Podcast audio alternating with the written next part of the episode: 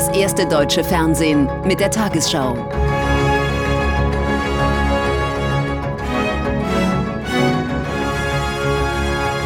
Heute im Studio Julia Niharika-Sen. Guten Abend, meine Damen und Herren. Ich begrüße Sie zur Tagesschau. Vor knapp sechs Monaten rissen mehrere Explosionen in der Ostsee gewaltige Lecks in die Gaspipelines Nord Stream 1 und 2. Sabotage wurde von Anfang an vermutet, doch wer genau hinter dem Anschlag steckt, war bisher unklar. Nun gibt es offenbar eine Spur und die führt so Recherchen der ARD zu einer pro-ukrainischen Kommandogruppe. Ausgangspunkt der Angriffe soll Deutschland gewesen sein. Die Pipelines Nord Stream 1 und 2 verlaufen von Russland nach Deutschland. Zwei Lecks entstanden an der Nord Stream 1 Leitung nordöstlich der Insel Bornholm. Eine weitere Zerstörung an der Pipeline Nord Stream 2 etwas südlicher.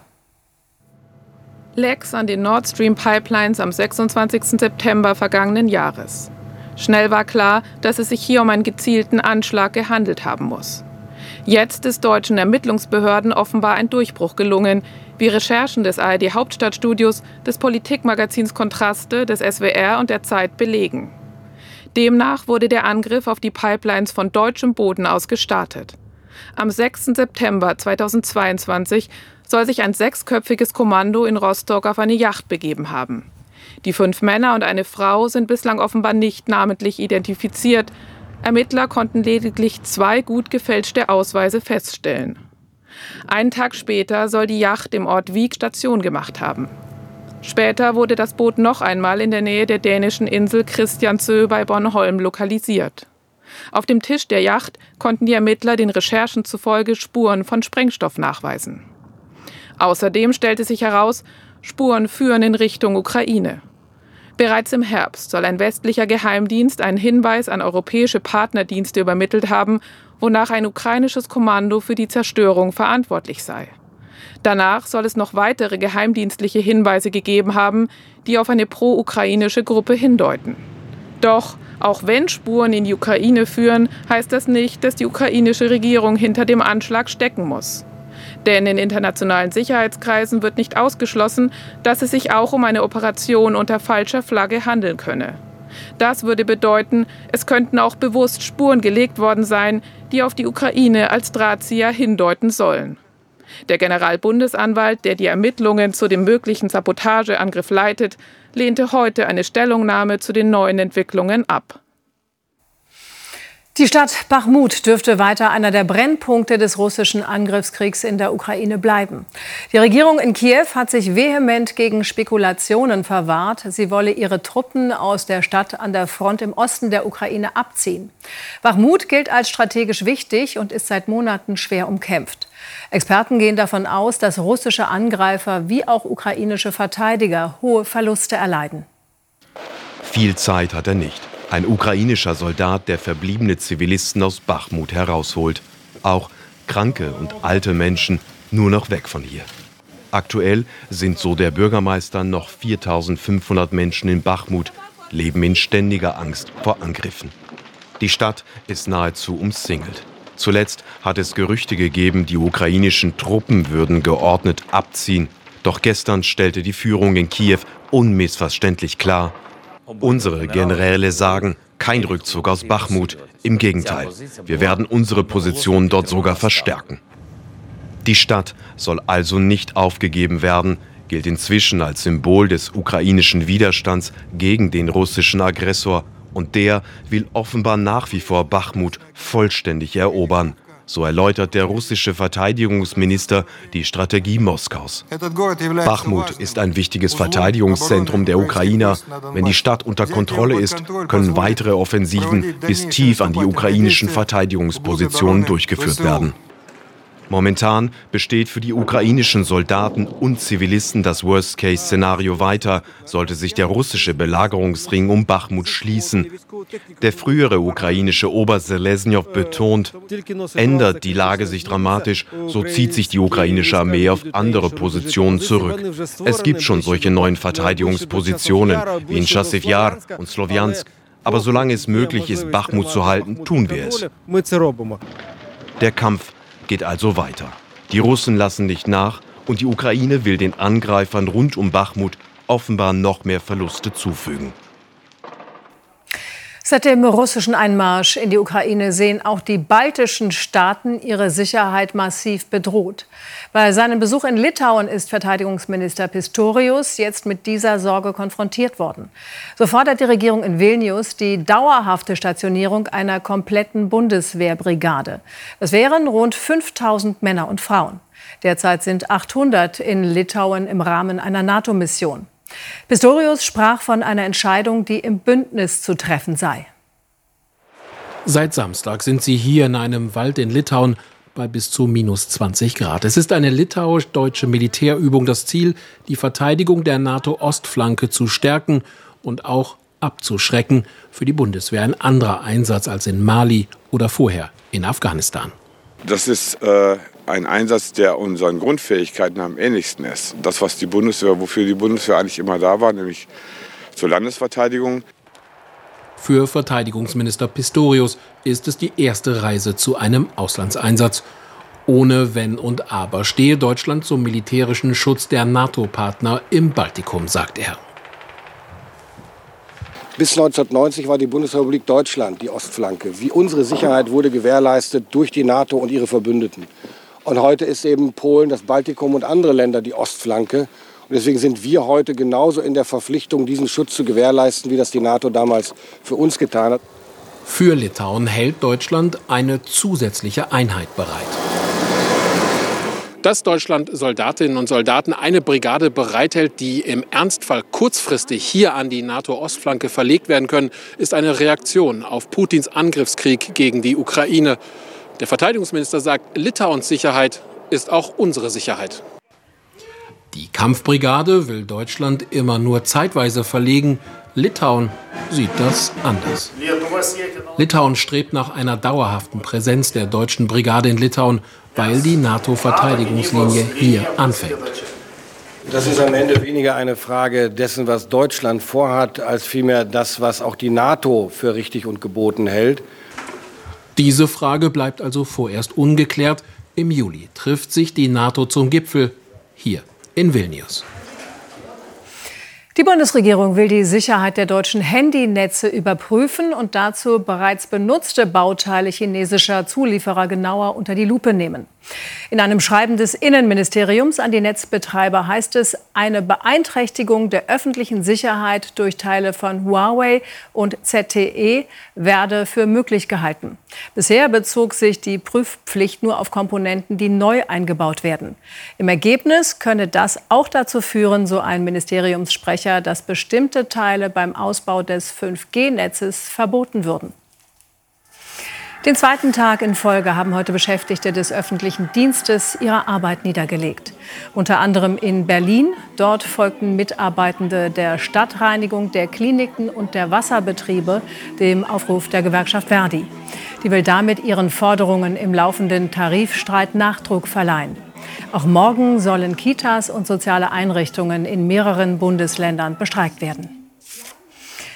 Der Deutsche Gewerkschaftsbund hat heute in Berlin eine bessere Bezahlung von Frauen gefordert. Anlass ist der sogenannte Equal Pay Day. Nach Angaben des Statistischen Bundesamtes werden Frauen im Schnitt noch immer schlechter bezahlt als Männer, selbst bei gleicher Arbeit. Arbeitsminister Heil kündigte an, die Koalition wolle für mehr Transparenz bei der Bezahlung sorgen. Mann bekommt mehr als Frau obwohl beide in einer vergleichbaren Position arbeiten. Das ist immer noch Realität in Deutschland, auch für viele Kundinnen von Karrierecoach Tanja Hermann-Hurzig. Sie berät vor allem Führungskräfte, auch zu Gehaltsverhandlungen häufig müssen Frauen ja auch noch mehr machen, um auf das Level von den Herren zu kommen. Es ist einfach so äh, hinter den Kulissen. Ja, und wenn sie dann das Gefühl haben, sie geben viel mehr und werden dafür auch noch weniger oder haben ein geringeres Gehalt, dass das am Selbstbewusstsein nagt oder dass man da sagt, so, oh, das finde ich aber wirklich ungerecht, kann ich durchaus verstehen. Gender Pay Gap nennt man diesen Unterschied bei den Verdiensten. 2022 haben Frauen in Deutschland branchenübergreifend 18 Prozent weniger verdient als Männer. In vergleichbaren Berufen sind es immer noch 7 Prozent. Ein Grund für die Lohnungleichheit ist, dass Frauen häufiger in Teilzeit und in schlechter bezahlten Branchen arbeiten, wie in der Pflege oder in Erziehungsberufen. Deshalb müssten diese aufgewertet werden, sagt DGB-Chefin Fahimi bei Tagesschau 24. Am Ende kann das ja nicht eine Frage der Berufswahl sein, sondern eine Frage, ob in den Berufen wirklich fair entlohnt wird. Und die Antwort ist nein, das tut es nicht. Dafür brauchen wir aber auch wieder eine bessere und stärkere Tarifbindung in Deutschland. Der DGB fordert außerdem ein Verbandsklagerecht, um stellvertretend für Frauen höhere Löhne erkämpfen zu können. Die Regierung in Großbritannien will das Asylrecht massiv verschärfen und damit die Migration über den Ärmelkanal stoppen. Sie brachte einen entsprechenden Gesetzentwurf ins Unterhaus ein. Er sieht vor, dass illegal eingereiste Menschen keinen Asylantrag mehr stellen dürfen. Stattdessen sollen sie umgehend festgesetzt und dann abgeschoben werden. Vertreter der Opposition und Menschenrechtler kritisierten, Großbritannien verrate seine Verpflichtung im Rahmen der Genfer Flüchtlingskonvention. Trotz eisiger Temperaturen, täglich machen sich Flüchtlinge auch im Winter auf die gefährliche Reise über den Ärmelkanal Richtung Englands Ostküste.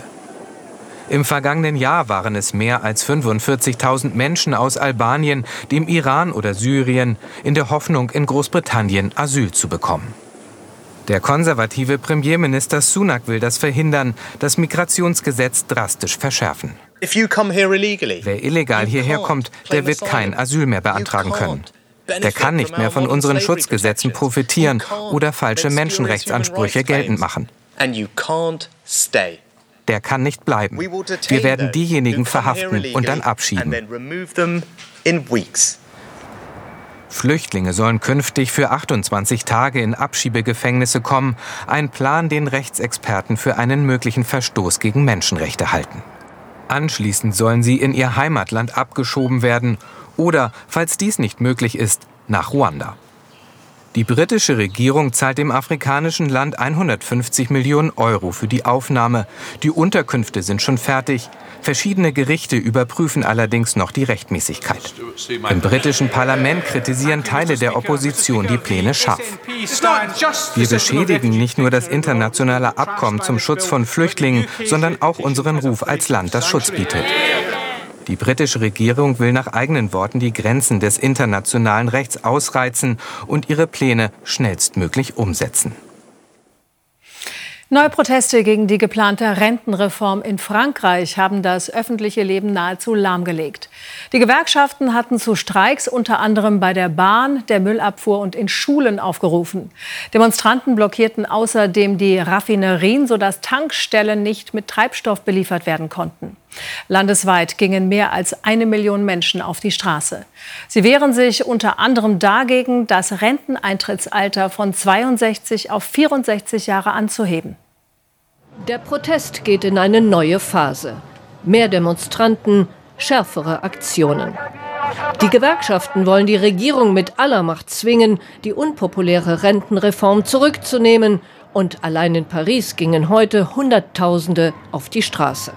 Wir werden die Aktionen verschärfen, die müssen der Regierung richtig wehtun. Die einzige Chance, die Regierung aufzuhalten, ist, das Land zum Stillstand zu bringen, und zwar für etliche Tage. Und der Stillstand hat begonnen. Streiks überall im Land, Lkw-Blockaden auf den Autobahnen, massive Ausfälle im Schienenverkehr. Dazu werden alle Raffinerien bestreikt. Bereits jetzt gibt es Benzinengpässe. Und das ist erst der Anfang.